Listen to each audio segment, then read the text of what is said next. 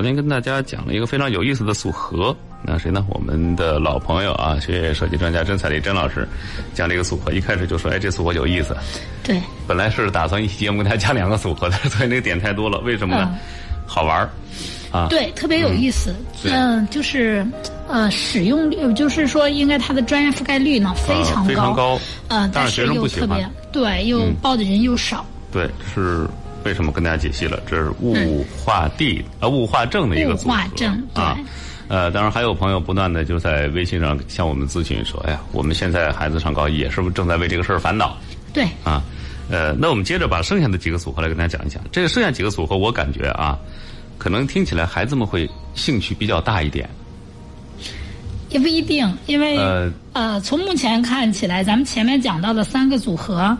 呃，第一个和第二个组合选的还是人数最多的，相对来说比较传统的组合，大家还是比较认可的啊。就是放开了以后，我觉得选择特别多的就是物化地。物化地这个组合啊，我身边有很多孩子其实都选这个。对，接下来我们跟大家讲的这几个组合啊，我们从物生地组合开始。好。呃，为什么要讲这些组合呢？可能对一些个就是兴趣爱好比较就是个性化一点的。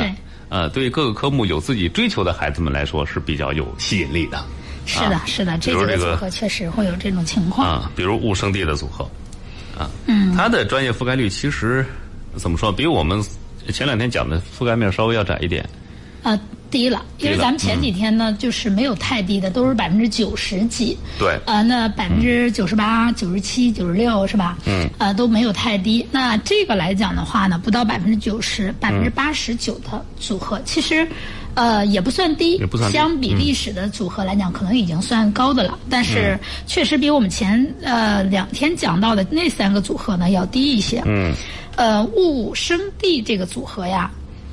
嗯，为什么有人喜欢选它？其实我觉得也有这方面的因素吧。嗯，第一个来讲的话呢，它呃思考和背诵兼顾了。哎哎，这个时间分配呢，对于孩子们来讲，真的可能更方便一点。嗯，呃，因为我们说到了这个物理啊，需要大量的刷题。对，嗯。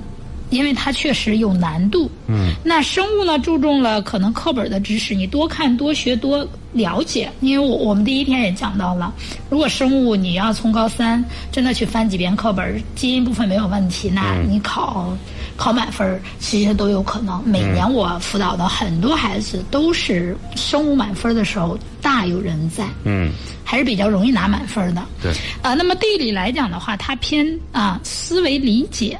呃，我们也讲了，就是我们前两天也有讲地理这个学科，它这些年来讲更注重了啊这种应用啊，它跟过去的不太一样了。嗯，所以来讲的话呢，那我们看到了这样的啊一说以后呢，是不是学生感觉哎劳逸结合？我刷题刷累了，我翻翻书，哎翻翻书我背一会儿，我我看一看，对啊，我记忆方面累了，我可以再做做题。对。啊，这逻辑思维和理性思维之间可以转换一下。对，再一个就是，毕竟呢，原来呢，它的生物啊也是归到这个理科里嘛，对吧？对。那地理我们也说是文科当中的理科嘛，原来是这么定义它的。所以来讲的话，这个组合呢，整体对于孩子觉得我要学学纯理的话呢，我有点压力大。那么其实学这个组合呢，就恰巧能哎弥补一下。哎。所以这个是它的第一个优势啊。第二个优势来讲，实用性。嗯。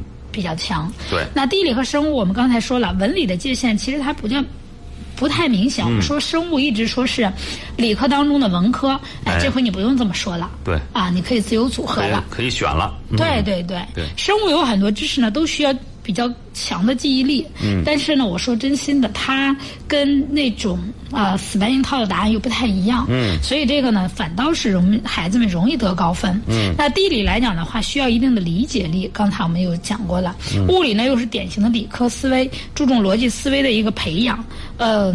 他们科目之间有一定的关联度，就比如说，你的理性，就是如果你的逻辑思维很强的情况下，那地理其实你学起来也就会很容易。嗯。啊，那同时来讲的话，你想啊，生物你逻辑性强了，你背起来其实也比较轻松。嗯。所以从这个角度来讲，这个三个科目的关联度还是有，还是有一定的关联度的。对。嗯。嗯。这个选的时候呢，你看，一个是理解照顾到了，啊，再一个你的思维能力。嗯。啊，他也照顾到了，哎，啊，记忆量还不用那么相对比较小，嗯。嗯，比起纯文的来说，记忆量是小很多了。是的，是的，是的。呃，虽然我们经常说什么地理属于是传统的文科哈，嗯，但是我突然感觉这个地理的考核方式、考察方式也是需要一定的计算和逻辑思维能力。呃，相对有一些。呃，并且有一部分它和生物和这个物理之间的连接度还是有的，是有的。啊。这几科综合综合到一块儿，其实是有助于学生整体的一个思维的提升的。对，嗯，呃，你看啊，我们刚才说到地理啊，在我们原来传统的时候呢，它叫呃文科当中的理科，是吧？呃。在大学的时候，我们也说过，大学所有的地理专业其实是招理科生的。嗯，那现在来讲的话，这样的一个组合呢，恰巧就弥补了这个问题。哎。啊，就是不用再有遗憾。你看，我学的理科明明是，然后我去学地理，或者说我明明对地理挺感兴趣的，但是我必须选纯理才可以。但我到大学以后又学学地理学科的话呢，我又好像有点衔接不上。哎，哎，那现在来讲，恰巧就弥补了这样的一个问题。嗯，啊，所以就是物化生选科的这种呃学生来讲，进入高校的学习，其实还是挺有帮助的。嗯嗯，尤其是这个组合为什么受一部分学生欢迎呢？它避开了一个学习难度比较大的学科——化学。是啊，这这个化学、生物、地理来说的话，咱们纯论学习难度上来说，化学的学习难度其实相对是比较大的。嗯，对，因为本身物理的难度已经是第一座大山了。嗯，嗯，再把化学压过来是第二座大山。很多学生确实觉得，嗯，喜欢也吃不消。吃不消啊，确实有这种学习压力比较重。对对对，所以来讲的话呢，那他有的学生呢，就我。不太喜欢化学，嗯，呃，我也觉得我扛不起那座大山，嗯，那干脆就放弃了，嗯，啊，那他选物生地呢，他又觉得，哎，我这个又属于偏理的，所以呢，这个科目呢，实际上来讲的话，就变成很多学生啊比较愿意选的，哎，一个那个什么了，嗯，一个组合了，哎，呃，所以来讲的话呢，那么这个呢是它的优势，嗯，那有优势就一定会有劣势，对。啊，比如说报考的就是专业呢，它会受到限制。嗯，呃，你看我们化学相关的啊，呃，化就是有机化学、无机化学，嗯，啊，应用化学，还有化工类的、制药类的，嗯，啊，甚至比如说我们说的材料学。啊，昨天我们有说材料学里面呢有化学材料部分，对，啊，就是化学材料呢，就是怎么来区分化学材料和物理材料呢？化学材料更多的是研究它的构成，嗯，而物理材料更多的是形状啊，或者是这些嗯特性啊这样子的一个研究，嗯，所以两个不太方一样。那如果是化学材料方面的呢，那可能也会受到一定的限制，对，啊，所以这个来讲的话，那么还有一些就是有些学生说我要选一，嗯。啊，选医学的话呢，就是其实对于大家来讲，还是认为生物和化学不是和化学这两个科目呢，是选学医的比较应该具备的。对啊，常常常用学科，所以这个呢可能会受到一定限制，但是也有学校呢学医的话限一科，就是你首选物理以后呢，次选科目限呃可以就是报化学或生物都可的，那么就没有问题这个组合。对，但是如果他要求你。化学和生物都选的，那就不可以了。嗯嗯，哎，这是我们从专业上来讲的。对啊，可能我发现医学这个比较热门的学科，那你就会受到起码一大半的对受到很多的一个限制。嗯，另外跟化学相关的你就不能报考了。对，还有从得分上来说，我们说有些选来选去，最终的目的是什么呢？拿高分去好一点的学校，或者是去学科排名靠前的，我们国家在学科评估上支持更多的学校呃那个学校的专业。那那甄老师，这个物生地的组合容易得高分吗？容易出高分考生？嗯，不容易，因为我们说，除非你的那四科是占有绝对优势。嗯。生物和地理呢，因为不管你是选哪个组合，你会发现大家多多少少都愿意带这个组合。嗯。都愿意带这两科。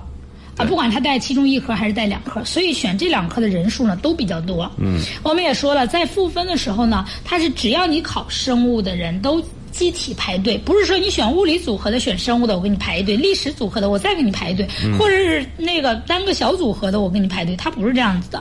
只要你考生物，我们就要进行排队。对。啊，那这样子的话，那你想啊，本来你觉得你考的这个成绩还可以，但是你在。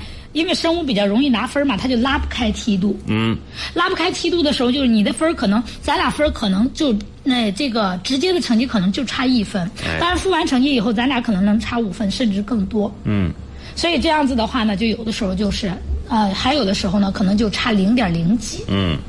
啊，拉不开梯度，所以大家来讲的话呢，就不容易拿到高分。对，报的人多了，赋分制情况之下，可能不利于中等考生的这种这种发挥。对。嗯。那还有就是，你看，我我经常遇到，每年都会有学生家长问我一个问题：原来选文选理的时候，大家也很矛盾，说那个老师，嗯，我们选的是那个纯文，嗯，怎么怎么样？你看我们这个文科分我们会发现每年的文科本科线啊、一本线啊，都高于理科。对。啊，有很多你看越中下游的一些双一流学校，你会发现文科的成绩要高于理科的成绩，嗯，就是它的录取提档线。对，为什么会发生这种现象呢？就是文科呢，你看评高分的时候说，来今年的理科状元多少分，文科状元多少分，一般的都是理科状元高，文科状元好几十分。嗯。啊，但是，一到这个什么的时候，就发现中间就不行了。对，啊，文科的分就多了。文科分高了。啊，文科其实就是这样的现象，就是拉不开梯度。嗯。所以，其实生物和地理这两个科目也恰巧就是这样的一个特点。对。所以呢，就在赋分的时候，对赋分的时候，咱们大家想着在这上头赋拉出来太多的分值，就不太容易了。对。啊。呃，所以我觉得这个应该适合什么样的考生呢？首先，他物理成绩得不错。对，物理成绩不错。因为你首先这个一选的是物理，理科思维比较好的，理科思维比较好的，他毕竟还是偏理的一个组合。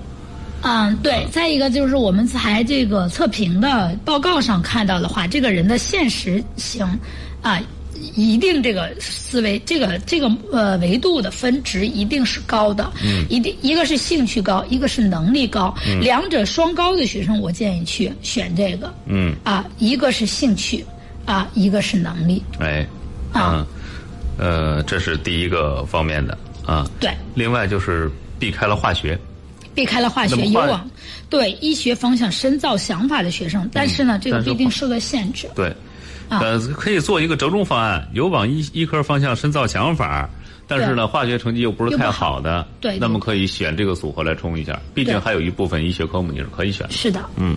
啊，这个来讲的话呢，我觉得大家也也应该去考虑。嗯。那么再一个来讲的话，就是理工科类的专业，因为，呃，我们说了，选了物理呢，就有很大一部分学生是可以选的专业了。嗯。啊，那么我们就是报那种县物理，其他不限的学生，或者是，嗯，就是限地理或限生物的这种。嗯。但是这种的限的特别少。嗯。限生物的更多一点，限地理的说真心的也不多。所以在这个来讲的话呢，那么就是说，嗯，这个组合来讲的话吧，我觉得是实力和兴趣，啊，更适合这一类群体。嗯。所以来讲的话呢，嗯，你可能在选择专业啊各个方面来讲，现在就比较明晰的。嗯。就我知道我未来想做什么。嗯。啊，那我去那个学到这个组合以后，不会影响我未来的就是这种兴趣发展和职业发展。嗯。所以在这个上面来讲的话呢，那么你去选这个组合。啊，就问题不大。如果你不是没有太特别明确的，呃，我觉得选这个组合还是要慎重的。嗯，因为呃，我刚才说到了，那你既然这两科你是拉不开梯度，嗯，那就意味着人数会非常集中。那对于一些中等生来讲的话。你就不占优势了。他在赋分上是不占优势。对，嗯，所以这就是你要选这个组合，你比如说生物和呃地理，你绝对有优势的人，啊，物理我可以优势稍微没有那么强，但是呢，我这两科绝对有优势。哎，我去甩开别人一些，嗯那我觉得这个就是可以选的。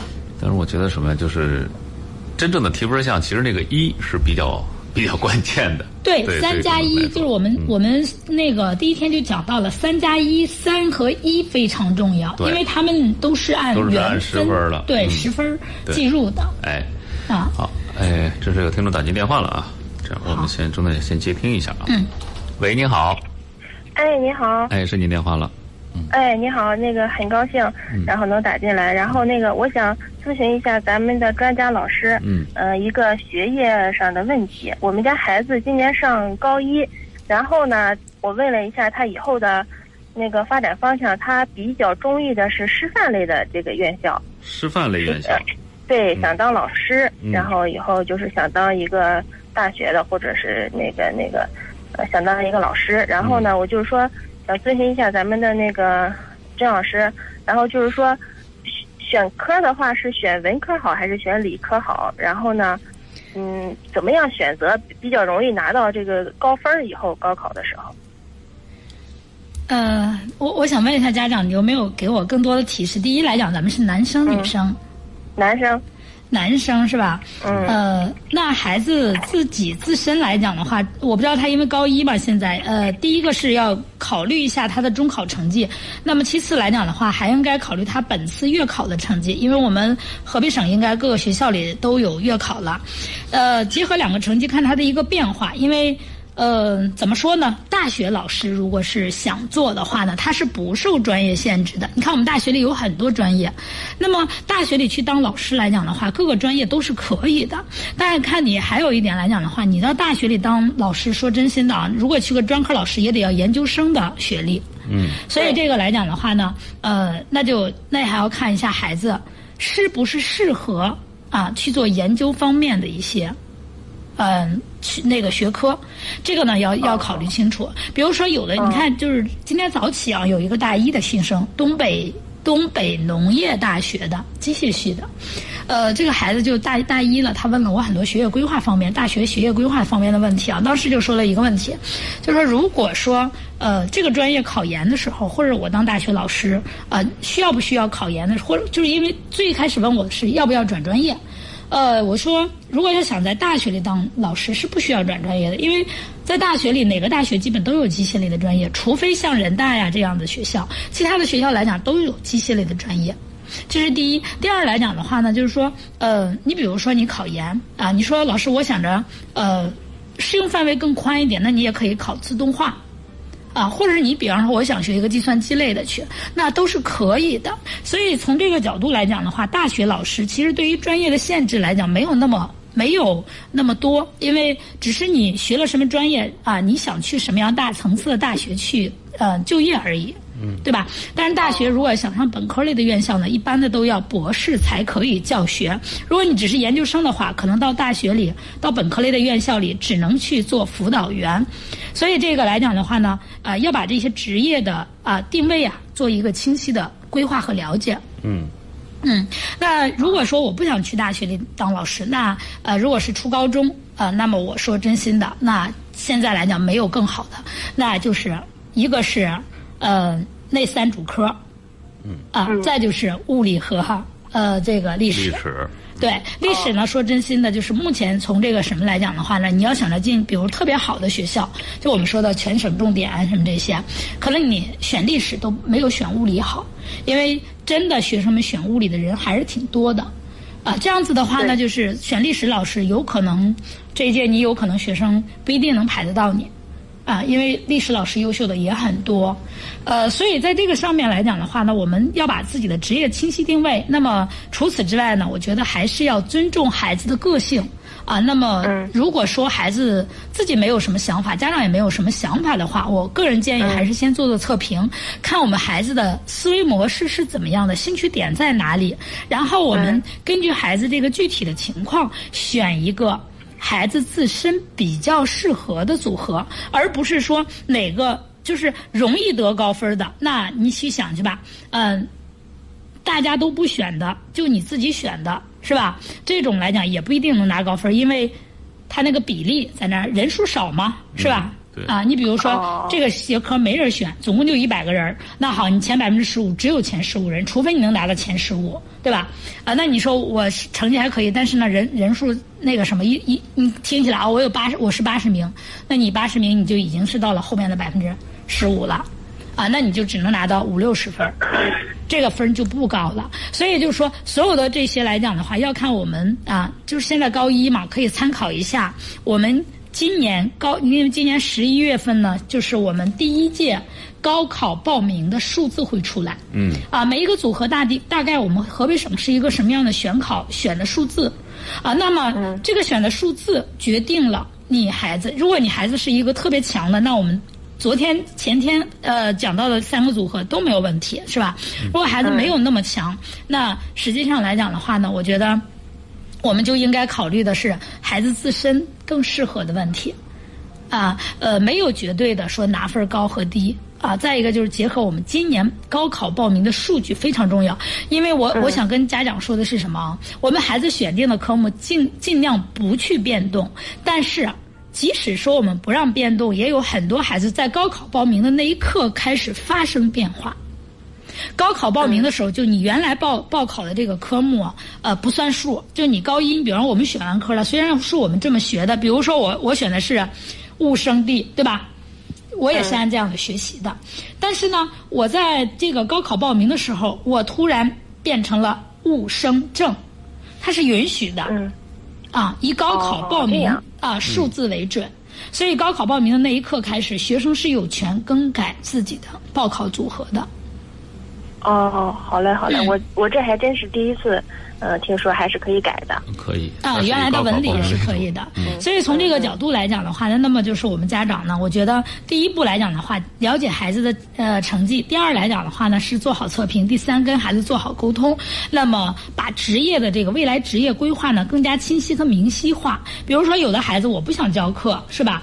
呃，那你就想着做个大学的辅导员也挺轻松，呃，那你就没有必要过于去纠结专业。是吧？能做学个思想政治类的也不错，因为当辅导员其实思思政类的就就挺好的。嗯啊，那如果你说我我就想着那个什么，我就想着将来代课，那代课的时候呢，那你就要考虑清楚，一定要啊再往博士上去读，因为本科类的是带不了的，研究生可以带专科的学校的课。对，这个时候对于高校的层次，呃。专业的发展，甚至包括高校所在的这个位置，都得要纳入您的通盘的考虑当中了。对，因为你我就刚才说到的，你比如说我们说学建筑学，那建筑老八校无疑是你的非常好的一个选择。嗯。啊，所以这些来讲的话，你要把你的职业定位可能更加清晰一点才可以。嗯。啊，所以这个呢，就是呃，选科呢。就是我们现在的选科跟过去不一样了，现在的选科实际上已经牵扯了你后边孩子后边人生的很长一段对，包括他的专业呀，将来的职业呀。对对对。所以我觉得就是别草率。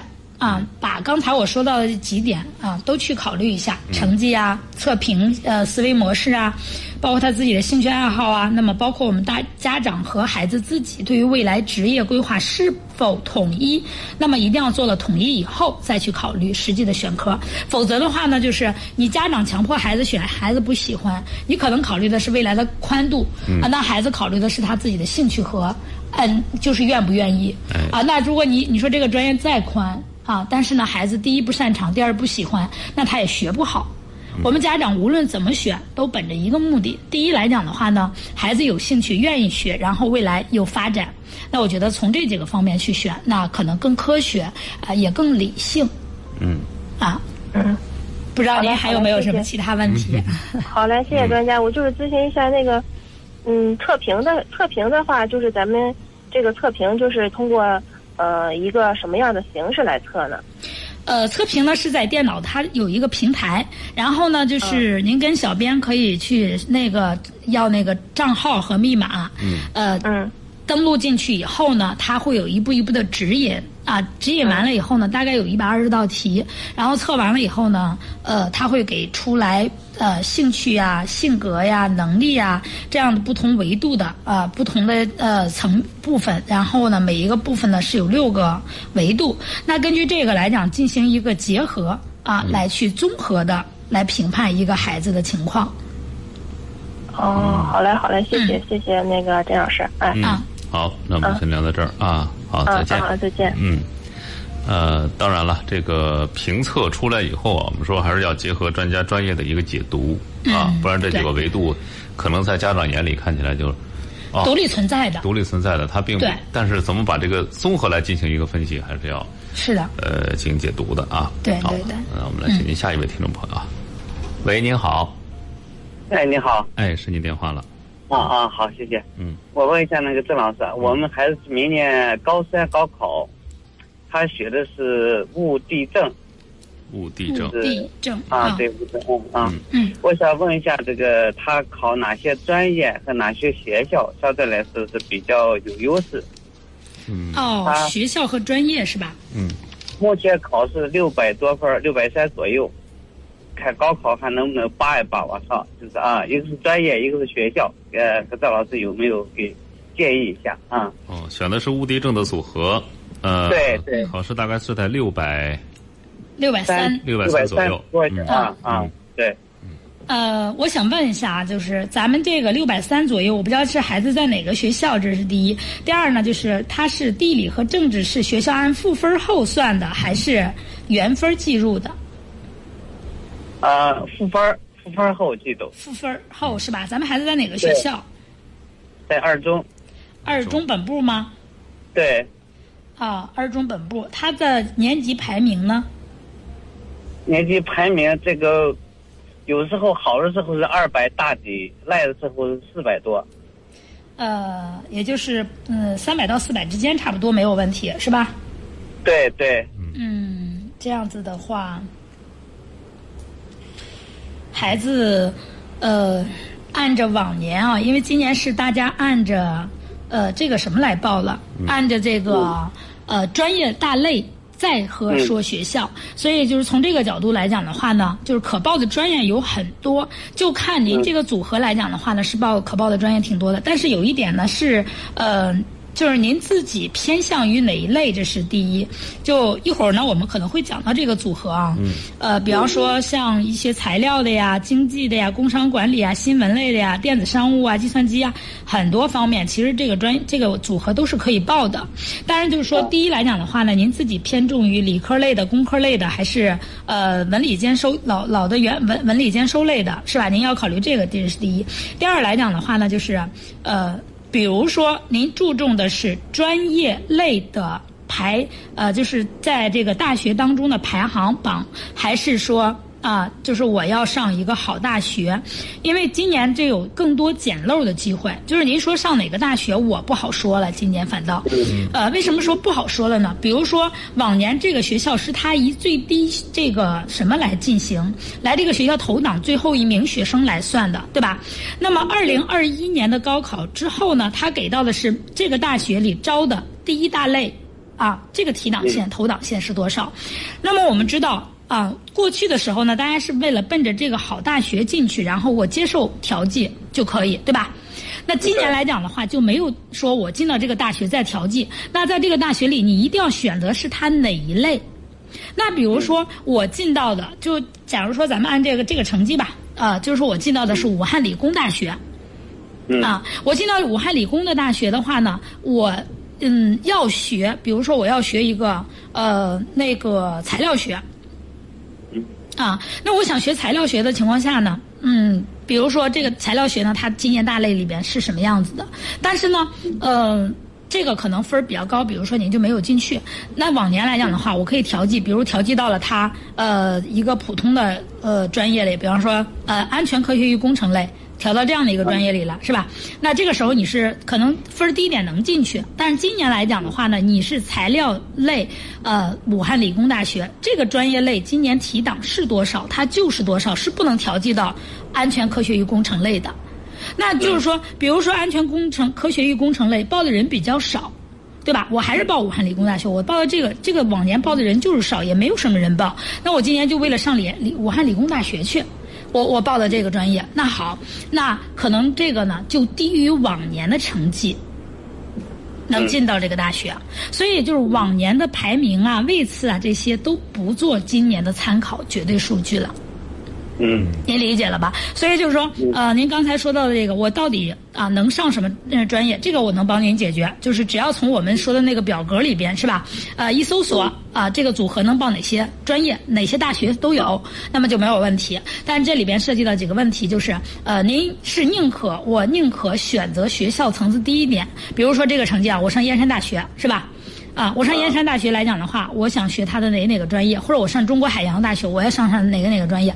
那这个专业来讲的话，在他大学里，嗯，是一个什么样位置？你比如说，我上燕山大学，可能我这个成绩呢，我上一个好点的专业，对吧？我我有的挑，有的选。但是你说我上中国海洋来讲的话，我可能上不了好专业，我没得挑，没得选，我就报他弱一点的专业。所以这个来讲的话呢，就是今年的报考，呃，其实上来讲，更多的是要看，呃，你到底求什么。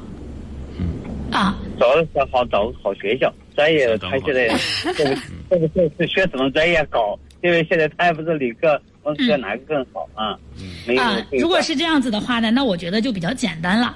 啊，第一来讲的话呢，就是等我们各个大学里专业大类分出来以后，哪些专业类里在这个大学里相对弱一点，但是学校层次又比较好，那就是呃这样子来去报考，可能就是孩子上的学校层次反倒更高一点。嗯，您理解了吗？就是这种特别容易出现大小年，今年的就是二零二一年这一届报考更容易出现大小年的情况。啊，嗯啊，您您理解这个意思您或者等孩子成绩下来以后，那孩子成绩下来以后，然后这个各学校的这个大类也分出来了，您您需要找的是什么呢？就是呃好学校的。对，不热门的专业，还有就是对大类这个大类涵盖的里头没有特别好的专业，因为大学里把这个专业类呀一进行涵盖，它就会有优有劣。那你一定要看清楚这个大类里边都含哪几个系类的专业。比方说，这个大类里边还有三个专业，这三个专业是比较相当的啊。那么这个真正的叫这叫真正的大类招生，您理解吧？但是也有的学校，它为了不就是托底学校，让自己学校的最低提档线高一点，别太低拉的。因为各个大学的这个有排名嘛，排名是他录取分值，实际上占了他很重要的一部分嘛，嗯，对吧？所以这样子的话呢，他为了不拉低自己的那什么，他会把好专业和嗯招生比较弱的专业裹在一起做一个大类。这种不一定是真正的大类，但是没有办法，各个学校里他为了招生，他会去这么做。所以这个来讲的话呢，您一定要去看清楚这些。这个在甄别大类的时候呢，你一定要清楚这个大类里涵盖哪些专业。啊，嗯嗯，另外我觉得啊，我觉得他选的这个组合还是比较不错的啊，物地政的一个组合，因为物理选了就不会太低。对，物理选了就不会太低。另外加上有政治，那么将来他可以多考一些考研、考公务员这些方向的，也都是可以考虑。物理的分儿和数学的分儿偏好，但是这个语文跟数学偏差。语文跟数学偏差一点，嗯。啊，我物理跟数学还是好一点，一般都挺好的。嗯，呃，其其实是这样子的啊，就是家长，我我也跟您说一下，现在咱们学校里都在进行一轮复习，啊，那么一轮复习的时候，其实孩子应该补一补自己的弱科。嗯啊，重点呢在语文和外语上，因为我们刚才说了，不管是政治也好，地理也好，它是赋分制的，最终是看大家整体的一个呃成绩来进行赋分。但是呢，真正拉开梯度的是我们的三大主科加物理。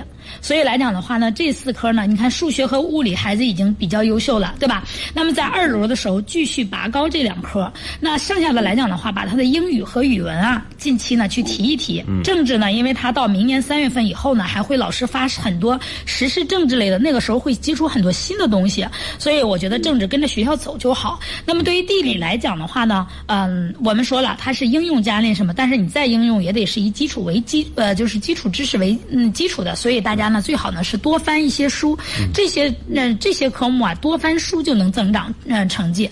所以来讲的话，我觉得呃如果要是方便的话，建议您做个给孩子做个测评，看看就是目前制约孩子成绩进步的原因是哪几个，我们如何去击破它，然后在呃这么短的时间内吧，更有效的帮助孩子有针对性的去提高他自己的成绩。对。因为啊，我觉得这是现在最着急做的。对，最急需做的是测评出来以后，看看，尤其是在一轮复习这个过程当中，啊，这是提弱科的一个好时机。对对，是的，嗯啊，行吧。一轮的时候，因为各个学校里给的都是知识点的单点复那个什么，这正是呢把高中三年所有学过的知识点呢给大家过一遍的时候，所以这个时候是孩子提弱科的非常重要的时间。二楼的时候，更多的是针对于应用了，它综合性就更强了。那个时候，你说我哪块有弱点，你现在再想补，说真心的就越来越困难，并且二楼的时候，你的成绩要想再往上提就难了。一楼的时候反倒更容易一点。嗯。嗯嗯，好吧，好吧，抓紧这段时间啊，谢谢。哎，啊，有问题您可以再联系我们的小编，好吧？好的，好的，行，那我们先聊到这儿啊，好好，再见，嗯，再见。好，那时间来到了三点四十分啊，我们首先进一段广告，之后马上回来。好啊，刚刚接了两个电话，我们的进度呃学微了之后，还有一小部分没有讲到这个物生地组合的一个点，那就是它有什么样的专业可选。嗯，对对，呃，郑老师来给大家简单的谈一下吧，它的专业覆盖率，刚才我们说了百分之九十八啊。八十九啊，不，八十九，这个差距好大的。说反了啊，百分之八十九，属于是一个中等覆盖率的吧？嗯，对，在他们这个组合当中，它属于中等、中中等的了。嗯嗯，物理组里边，都能能能学哪些专业？呃，咱先说说他能学的吧。嗯，第一个呢，就是理科的物理学啊，它是基础的，包括物理学啊、呃核物理啊、声学啊这些。嗯，啊都是没有问题的。毕业以后呢，比如说去呃学做物理老师啊，或者是科研方面的，嗯，教学、技术开发呀，这些都没有问题。嗯，嗯。当然，推荐的大学比较好，大家也可以考虑北京大学、中国科学技术大学。像中国科学技术大学，它只招理科生。那嗯，在就是我相信，二零二一年的时候，他会只招物理组的。嗯。啊，这个呢，大家一定要清楚，这个学校没有文科。嗯。嗯。那么，再一个，清华大学、复旦大学、上海交通大学、南京大学等等这些大学呢，他们啊。这个都没有问题，都是很强的。对对对，所以都没有问题。嗯啊，那么再一个就是计算机类的，这个呢，啊，应该说现在太热门了，对就业也比较好。而且计算机类，我感觉它的这个。包括就业方向啊，包括它的教学方向啊，嗯，已经是开始和各学科有一个交叉了。呃，交叉非常明显，因为现在来讲，比如说我们说，呃，计算机本来它又分为软件啊、硬件啊，比如说现在的网络安全呀、数据大数据啊，对，嗯，这些来讲的话呢，它包括我们现在的，也就是说一些通讯类的，其实。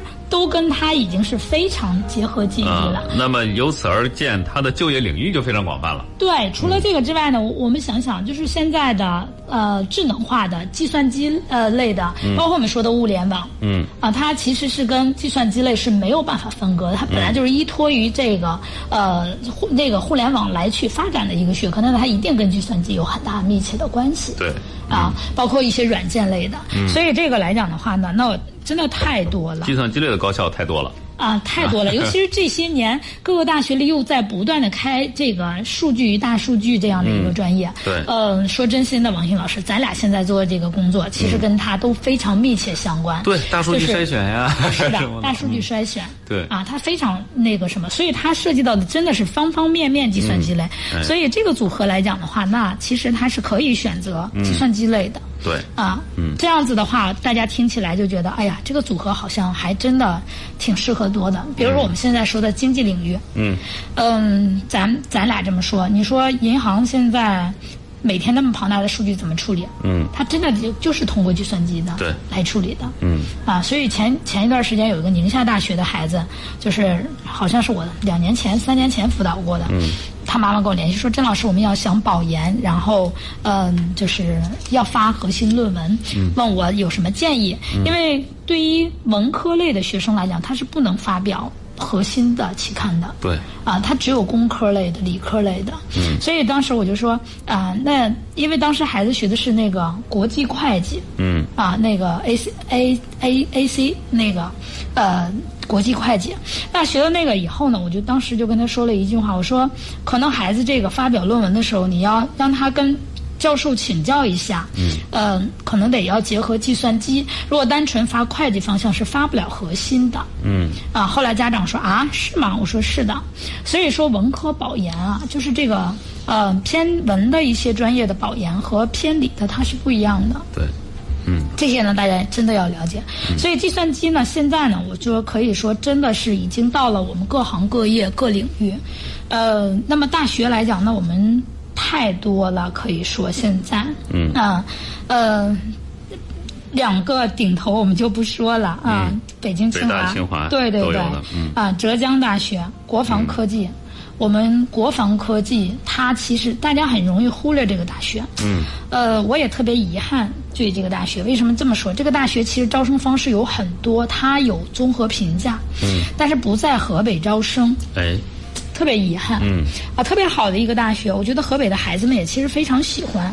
对。但是人家不在河北招生。嗯。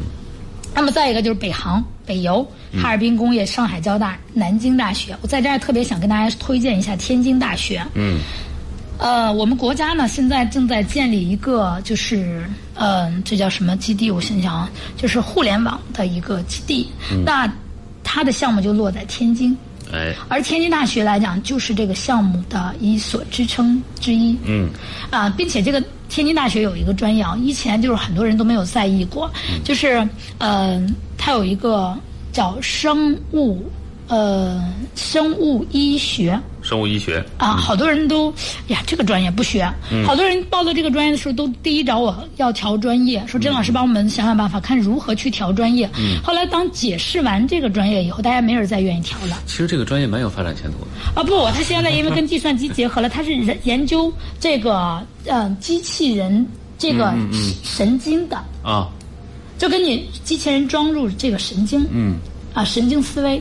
哎，和大家一听完这个以后，觉得好像哦，可以了，可以不用调了。所以专业其实也在随着时代的发展在不断的变化。对啊，那我觉得我们呃考生和家长来讲的话，也要用变化的眼光去看待，不能光去听过去那些家长啊、朋友啊，或者是亲戚啊给你去。哎呦，这这变化真的是没法说，因为我之前认识一个朋友，他他家孩子呃不是他家孩子了，就这怎么说他的。侄儿啊，跟他差不了几岁啊，但是他辈儿大啊，啊，就是一门心思想想跟我们一样搞新闻，嗯嗯，但是呢，呃，家里就就觉得说我们这个就业面有点窄，嗯。啊，就让他学理，他就认为学理了再学新闻是不行，学了选了个计算机啊，啊，现在是在新华社啊啊，搞什么呢？搞计算机数据 是不应用。对。其实计算机这个专业就业率奇高，对啊，因为现在不管是哪儿，就是咱们就这么说，呃，这个。一个单位现在随便你看弄个单位都得需要计算机类的人才。对。然后我前一段时间跟我一个同学聊天，就说这个呃，就是他们是检察院，嗯，就是说别的专业有的时候不好进，但是计算机类的专业就能进。哎。你看啊，你看检察院嘛，我们觉得哦，学法学不应该挺好进的吗？未必。未必。啊，但是计算机类的反倒好进，因为呃，说真心的，就是各个网站的维护啊，包括它的一个网络安全呀等等各个方面，因为现在就是更加注重这些。对。所以来讲的话呢，那就业率是真的特别高。嗯啊，但是呃，话说回来了，我们刚才说了这么多，你会发现，其实光单纯学计算机技术是不够的，它其实还是要跟一些行业进行结合、进行融合的。嗯，所以计算机类的呢，就是它有过去的纯技术，嗯，变到了一个多学科交叉的这样的一个专业类。啊啊，其他像这个专业可选的。嗯，生物学，生物学类，因为这里头有生物嘛，是吧？对。那生物科学、生生物技术、生态学，嗯，生态学，对。除了这个之外呢，就是我我不知道还记不记得啊？我曾经说过有一个专业曾经都不太热门的，叫食品类的。食品类，对。啊，嗯，那食品类的这个专业，这个组合去选它也没有问题。嗯。啊，食品类的来讲的话呢，因为这些年食品安全是个大问题。嗯。呃，所以来讲的话，我们大家可以说，你每天听新闻啊，呃，或者是看一些那个什么呀，你会发现食品安全已经真的，呃，关乎每一个人了。对。所以在这个方面来讲的话，那么都没有问题。嗯。那毕业以后呢，可以去什么研究机构啊？嗯。呃，包括高等的学校啊、企事业单位啊、研究所呀这些方面。哎，呃，包括你当老师教学都没有问题。嗯，就是我不知道，就是王鑫老师身边有没有这样的人？我有身边有一个朋友是做第三方呃环境监测环境监测。嗯啊，就是这个来讲，现在环保是个大问题，我们国家也在不断的把它提到一个战略层面的对上面。所以来讲的话呢，那么呃，这个特别巧的就可以去选择它。哎，对，包括现在大家对于环境的这个，无论是大环境还是小环境的。环境安全要求要求也越来越高。嗯，是的。你比如说，我们现在更多的家庭配备了这个呃那个空气净化器呃净化器。净化器对，然后甚至装修以后要专门找一个第三方机构系统啊，对。或者你来给我检测一下，我装修完了以后达不达标？是的。嗯，啊，这是我们说生活息息相关的。那企业就更不说了。对。啊，现在嗯，企业就是应该说环保是第一第一件。啊，就是你你悬在头顶的第一颗第一件，真真的是这样的。嗯，所以我们可以想象一下，生物类的来讲的话，跟过去呃就业完全发生了一个很大的变化。嗯，过去学生生物哦就不了业，现在来讲的话，大家不用担心。包括我们现在的制药，有过去的化学制药变成了生物制药。生物制药对。啊，它都是有很大的关系的。嗯，所以从这个角度来讲的话呢，那么。嗯，学这个专业来讲，完全不受就业影响。嗯啊，我觉得也有必要去纠正一下大家过去的这种观点。嗯，嗯，推荐的大学，各个大农业类的大学都可以去学。对，农林类的大学都可以去学。嗯，啊，包括我们，呃，虽然我们今天可能那个什么没有那个写上，我给大家说一个大学，江南大学。江南大学。啊，它的食品专业非常厉害。嗯。哎，宁夏大学它的嗯造酒技术，嗯，酿酒。对。啊，所以这些来讲的话，你去你去学都没有问题。嗯。啊，这两所大学都是二幺幺。啊，宁夏大学因为地域偏僻，所以分数相对低一点。嗯，江南大学呢，因为大家总是不把它当做一个正的大学来对待，这个名字可能是。对对，我们经常说它是四大民办啊二幺幺之一。啊，就是因为这个，因为它的名字嘛，大家就觉得江南大学不像一个，呃，特别嗯好的大学，嗯，所以来讲的话，就很多人把它当做二幺呃那个民办，但实际上人家是一所二幺幺，它的食品学实际上是非常厉害的，哎，啊，所以这个来讲的话，我觉得大家啊可以去考虑。那除了这个之外呢，现在很多微生物。嗯。啊，其实还是很厉害的。对，嗯。啊，所以这个来讲的话没有问题。那么再一个就是机械类，嗯。啊，刚才我们说到物理呢，那其实它其中有一个很大一部分就是机械的去学习，嗯。啊，机械类的。那比如说机械设计的原理和技术，嗯，制造理论技术、机器人自动化等这些技术，哎，啊，那呃，比如车辆工程，嗯，啊，测控仪器呃技术这些，嗯，那能源与动力、工业工程，嗯，啊。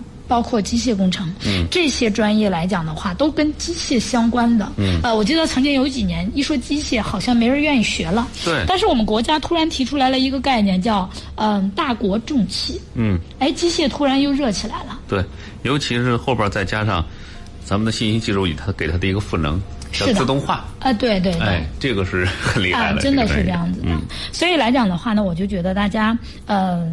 可以正确重新来认识一下这些专业，嗯，啊，把过去的一些呃问题呢抛开一点，所以这个来讲，那呃专业适合这个专业的那几大交通啊，不管它是不是九八五二幺幺。还是就是普通的交通，标包括我们石家庄交那个铁道大学，嗯，都是很厉害的这些专业。对，所以来讲的话，那么大家可以去首选他们。那除此之外，华中科技是我特别推荐的啊，它不但计算机非常强，它机械类也非常强，包括西交大的呃这个呃机械类都是非常厉害。对啊，所以从这个角度来讲的话，那么除了这些之外，就是海洋类的。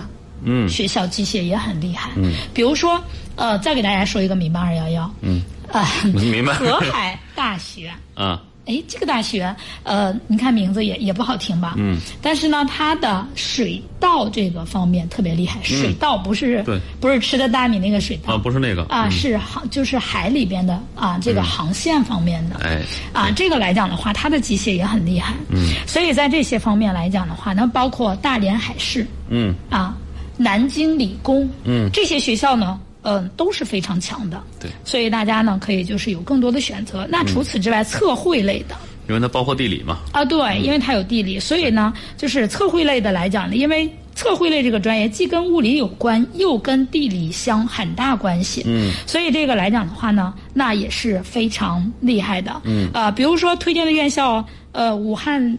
嗯，大学呀，嗯，包括解放军信息工程大学呀，嗯，那除了这两个之外，还有很多啊，测绘类的，就是只要跟路有关系的，嗯，再举一个长安大学，长安的。也是四所民办二幺幺当中的之一 啊，就是大家呃社会上是这么叫，人家就是二幺幺，对，开玩笑的，就只不过名字一听好像。对对，好像不是那么响当当，对，但长安大学实际上来讲，它在道桥方面是非常厉害的，嗯，那你想啊，只要修道修桥，一定需要测量，对不对？对，所以它来这个来讲是非常厉害的，嗯。那么这些呢，就是我我就觉得，嗯，听完这些以后，大家是不是觉得，哎，这个专业好像还都不错呢？对。啊，那除此之外呢，就是说说医学吧。生物工程。嗯，生物医学工程的。对。那比如说生物医学，我们就不说了啊。那电子信息类，你看很多人都觉得。呃，学医的时候就是临床盯着临床啊，呃，什么口腔啊，呃，这些。那实际上有一个临床工程、影像工程，这些方面都是生物医学的范畴。嗯。啊，举一个例子吧，心脏搭桥。哦，这个手术嘛，啊。对，呃，人造机械心脏。嗯。这些都属于生物医学工程的产物。对，这些东西都要靠生物医学工程的这些。专家学者给你研究出来，是的，啊，你才能。所以这些来讲的话都是非常好的。那么医学类的不错的大学也挺多的啊，在这儿呢，我就北大医学呀、西交大的医学院啊，啊，这些我就不一一列举了。复旦、上交都有医学院啊，这个我就不多多说了，就是还是挺多的。那么除此之外呢，就是这个组合它也有限制，嗯，比如说思想政治类的。因为你没有政治专业，没有政治嘛，民族学的、外国语言类的啊，这些是有受限制的。嗯，对。啊，啊，今天就跟大家聊这么多吧，好吧？又讲了一个，又又讲了一个组合。呃，嗯，因为什么？里边可说的确实是太多了。对，就大家也应该去呃，重新的去认知这些专业们。嗯嗯。好，那今天跟大家聊到这儿啊，呃，下期节目我们继续跟大家接着聊相关的专业啊。好，我们下期节目再会。